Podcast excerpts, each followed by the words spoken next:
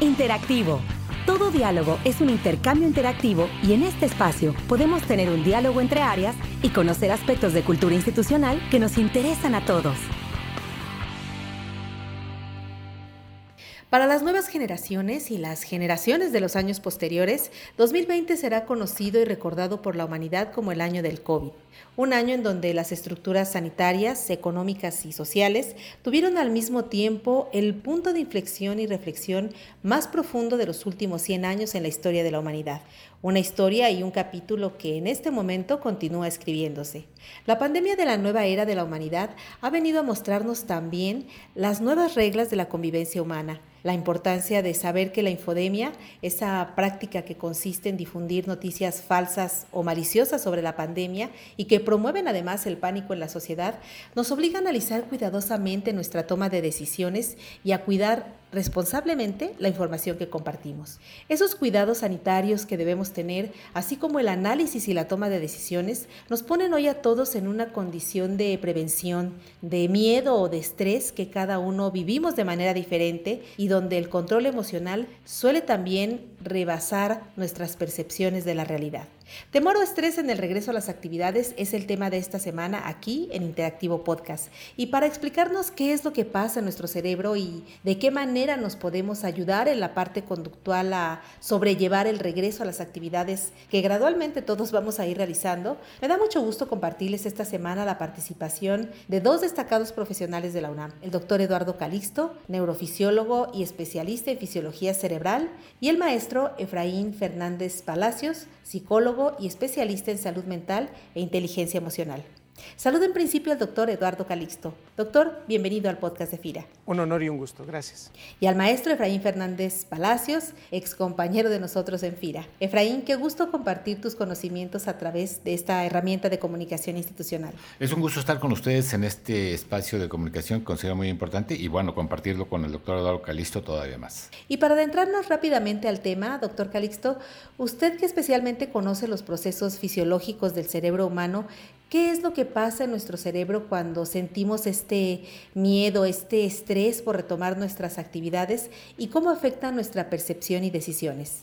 Tengo que decir abiertamente que el estrés en principio no es, no es malo el proceso de estrés nos ayuda a adaptarnos, a ser competitivos, a tomar decisiones que en un momento dado sean muy críticas. Sin embargo, el estrés cuando es crónico por arriba de una hora y media es cuando ya empieza a tener efectos negativos. Así que un estrés crónico por arriba de 90 minutos, es decir, después de la hora y media, es entonces cuando empieza a generar cambios desde el punto de vista metabólico. Genera una respuesta hormonal y un cambio de integración de información a nivel cerebral. Esto implica claramente que, uno, buscamos culpables, dos, queremos resolverlo de una manera inmediata con un solo tipo de posibilidades, es decir, quitamos todas las alternativas posibles que tenemos.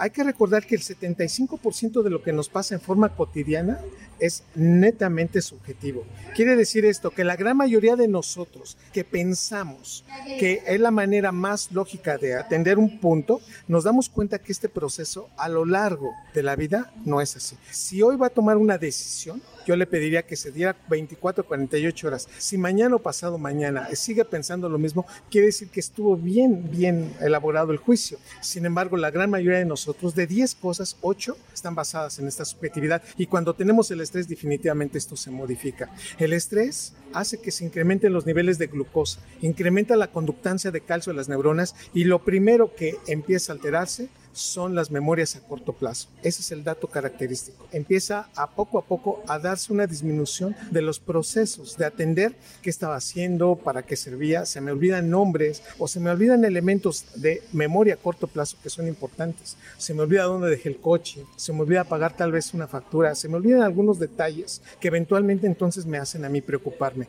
El estrés entonces va enfocado directamente a disminuir el proceso de atención y eventualmente a cambiar el proceso a nivel cerebral de conexiones. Por lo tanto, el mensaje es encontrar nuestros detonantes, encontrar la magnitud de lo que nos está afectando y poco a poco adaptarnos más rápido a él. Efraín, dice el doctor Calixto, encontrar nuestros detonantes de lo que nos provoca estrés y adaptarnos más rápido a él. Pero ¿cómo le hacemos para adaptarnos, para racionalizar ese miedo y cómo podemos entender o asumir esta nueva manera de convivir en los espacios de trabajo? ¿Cómo racionalizarlo? Primero, como bien lo apunta el doctor Eduardo Calixto, es necesario entrar a un proceso de adaptación o darnos cuenta que vamos a entrar a ese proceso de adaptación, en donde tenemos que identificar pues que hay sin duda una serie de temores y miedos con motivo de que vamos a ingresar de nueva cuenta a espacios en los que vamos a interactuar con otros compañeros. En ese sentido, si primero entendemos que hay ese miedo natural y ese estrés natural por un lado, o puede ser la parte opuesta, ese sí, en donde la gente se relaje y entonces no tome en cuenta seguramente los protocolos que van a implementar en las organizaciones. Tanto por un lado, en la medida que se beneficie esta parte de irse adaptando poco a poco, que es un proceso natural, pero también por el otro lado, en no entender que se deben de respetar ciertos protocolos, habría también que tomar en cuenta que eso a la gente le va a generar estrés y le va a generar miedo. El regreso a esta nueva normalidad, que así se ha denominado por el gobierno federal, implicará un proceso de adaptación y eso es de verdad, yo se lo diría, es un proceso de adaptación el cual es transitorio. Por tal motivo, pues van a tener que respetarse las distancias, las reuniones de trabajo tendrán que ser más ejecutivas, de alguna manera tendrán que evitarse esos corrillos, es decir, esas reuniones que muchas veces hacemos cuando vamos a servir unos cafés e inclusive en los cumpleaños. Entonces tendrán que irse adaptando a unas nuevas formas de actuar por el bien, evidentemente, de no contagiarse. Entonces, contestando puntualmente a tu pregunta, sí, por supuesto que genera estrés, genera miedo, pero es un proceso de adaptación y con todo esto, en la medida que lo vayamos racionalizando, nos podremos ir adaptando poco a poco. Eh, recientemente se hicieron estudios muy importantes por autoridades sanitarias en China porque cuando la gente se reincorporaba a sus actividades de trabajo se estaban contagiando y descubrieron básicamente que era necesario tener más aireados, es decir, permitir que cruzara más el aire en los espacios de trabajo, guardando las distancias correspondientes entre empleado y empleado y empezaron a darle ciertos acomodos. Determinaron cuáles eran las causas de ese rebrote de contagios y entonces en ese sentido son experiencias que están retomando las empresas y las corporaciones mexicanas para que no haya estos contagios, que todos vayamos con la tranquilidad y seguridad siendo altamente responsables de cómo atendemos los protocolos.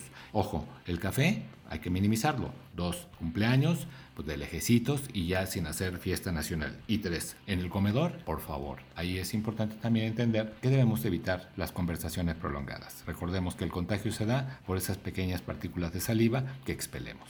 Doctor Calixto, ¿cómo pueden las organizaciones ayudar a su personal a sentirse más confiado, más seguro en este regreso a sus actividades? Siempre un proceso de capacitación para el personal es muy importante. Cada seis meses es importante dar capacitación para que los factores de estrés no nos agobien. Identificarlo desde el punto de vista humano, desde el punto de vista económico y desde el punto de vista social. Las capacitaciones tienen que ir en ese factor y el reconocimiento con supervisión. Si no hay reconocimiento y no hay supervisión, los factores de estrés nos atrapan. Efraín, ¿cómo necesitarían apoyar las organizaciones este retorno a la nueva normalidad y cómo tendría que ser esa capacitación que menciona el doctor Calixto? Pues mira, Ceci, es muy importante también tomar nota de que la NOM 035 entró en vigor el año pasado que tiene que ver con esta manera de atender los eventos psicosociales y en específico el del estrés para que las empresas y las instituciones, de acuerdo al número que éstas tengan, implementen una serie de medidas y estar pendientes de cuál es la situación que puede afectar a los empleados en temas precisamente de alteraciones de sus emociones. Y en ese sentido, en específico del estrés, la sociedad mexicana es una de las que lamentablemente tiene muy malas prácticas de trabajo, hay largas horas de trabajo, tenemos mal administrado este tipo de cuestiones, inclusive desde lo que es la organización misma, para entonces detonar en esos procesos de estrés. Entonces, afortunadamente, esta norma oficial que acabo de mencionar, la 035, que entró en vigencia a partir de finales del año pasado, da la oportunidad seguramente que las áreas responsables estarán pendientes de cómo es que los empleados o los colaboradores de la institución toman este tipo de situaciones que les afecta su estabilidad emocional e implementarán cursos que les lleven a entender por qué nos estresamos cursos que les lleven a establecer medidas que mitiguen ese estrés a través de una serie de ejercicios respiratorios muy simples y muy sencillos, pero que permiten la oxigenación del cerebro y el proceso de pensamiento tendrá que venir a bien. Es decir, yo le diría, esto es un proceso que necesariamente nos implica la adaptación de todos y a partir de ahí es que las áreas responsables seguramente estarán pendientes del comportamiento social en este aspecto del estrés en su institución. Y bueno, esperaríamos también incluso volver a abordar este tema del regreso a las actividades en oficinas con la participación de nuestra área de recursos humanos en FIRA para conocer e informar sobre las acciones y los términos en que se irán retomando en su momento las actividades. Pues agradecemos al doctor Eduardo Calixto y al maestro Efraín Fernández su participación en esta emisión del podcast y los emplazamos a que vuelvan a compartir sus conocimientos aquí con nosotros en el podcast de FIRA. Doctor Calixto, muchas gracias por aceptar esta entrevista para el podcast. Muchas gracias. Un honor. Igualmente, Efraín, gracias por compartir nuestra experiencia y conocimiento y después de haber colaborado por tantos años en FIRA, pues para nosotros eres de casa. Al contrario, sé si es un privilegio estar con ustedes y recordemos que la comunicación es fundamental para bajar los niveles de estrés. Las palabras amables ayudan precisamente a que las personas también se incorporen de mejor forma a sus procesos de trabajo. Y como cada semana les invitamos también a que nos retroalimenten con sus likes, comentarios y sugerencias desde las páginas de Facebook, Twitter y LinkedIn de FIRA para que nos comenten sobre el tema de esta emisión y sobre qué otros temas les gustaría escuchar en el podcast. Se despide de ustedes Cecilia Arista y en la producción Axel Escutia, deseando como siempre para todos una excelente semana de actividades. Hasta la próxima emisión. Este podcast es una producción de la Subdirección de Promoción de Productos y Servicios de FIRA.